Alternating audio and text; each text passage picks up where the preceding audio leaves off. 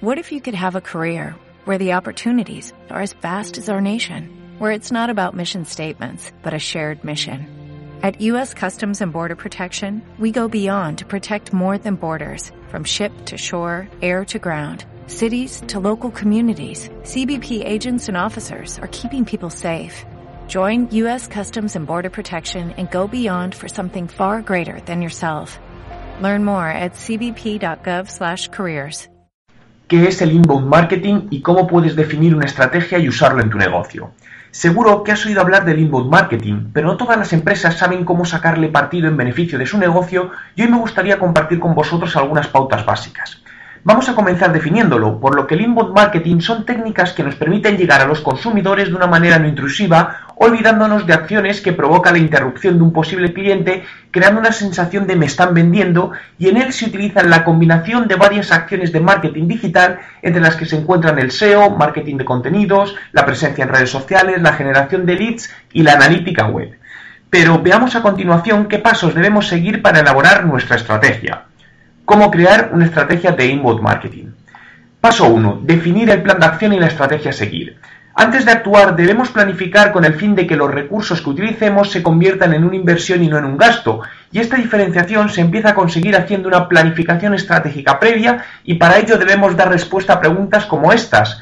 ¿Cuáles son mis objetivos? ¿Quién es realmente mi cliente? ¿Dónde está y qué le gusta? ¿De qué recursos dispongo para el plan de acción? ¿O qué hace mi competencia?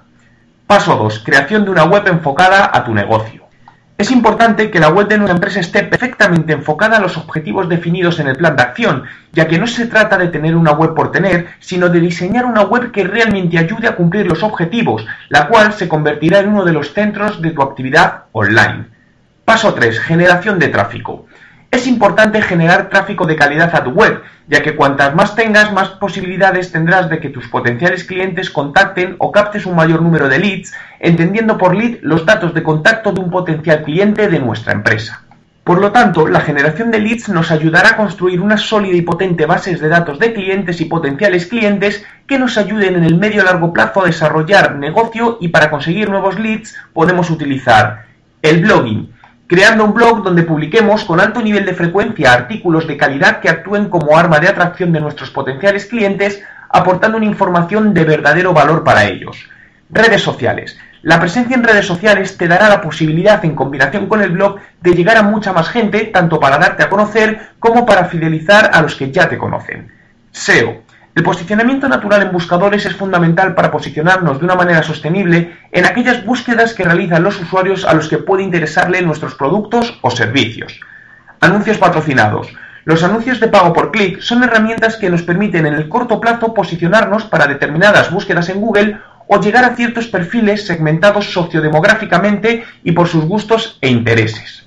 Todas estas acciones nos ayudarán a ir generando leads de calidad y una base de datos que se puede convertir en uno de los pilares del desarrollo de negocio de una empresa. Paso 4. Conseguir convertir las visitas en leads.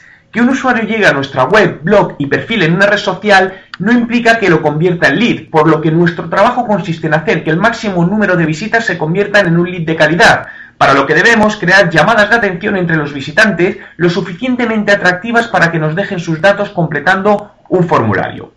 Paso 5. Convertir los leads en ventas. Ya hemos conseguido generar leads y por lo tanto una base de datos de potenciales clientes, pero ahora debemos valorar cómo conseguir transformarlos en clientes verdaderos para posteriormente comenzar una campaña de fidelización con ellos. Para conseguir la conversión a venta podemos utilizar acciones como el email marketing, el cual debe ir lo más segmentado posible y personalizado a cada lead en la medida que podamos, y donde podemos utilizar también tecnología de captura de comportamiento que nos ayude a identificar qué es lo que más le gusta a nuestro potencial cliente con el fin de enviarle aquella información que más posibilidad tiene de convertirse en venta. Paso 6. Medición de resultados. Debemos ser capaces de medir todo y de hecho una de las grandes ventajas que tienen las acciones de marketing online es que permiten un gran nivel de medición con un grado de precisión muy elevado por lo que debemos aprovecharlo. En este punto vamos a establecer qué métricas son las más importantes para nuestro negocio con el fin de monitorizarlas en el tiempo y ver su evolución. Entre ellas puedo destacar el tanto por ciento de conversión de visitante a lead, tanto por ciento de conversión de ida venta o coste por captación de cliente, aunque lo ideal es que se definan estos indicadores para cada canal como muestro dentro de mi blog www.juanmerodio.com. Como puedes ver, son varios los pasos a seguir y todos necesarios para conseguir el éxito en las acciones de inbound marketing, ya que un fallo en uno de ellos nos llevaría a fallar en la consecución de los objetivos marcados y por lo tanto la rentabilidad de la campaña se vería afectada. ¿Has establecido ya un plan de inbound marketing en tu empresa?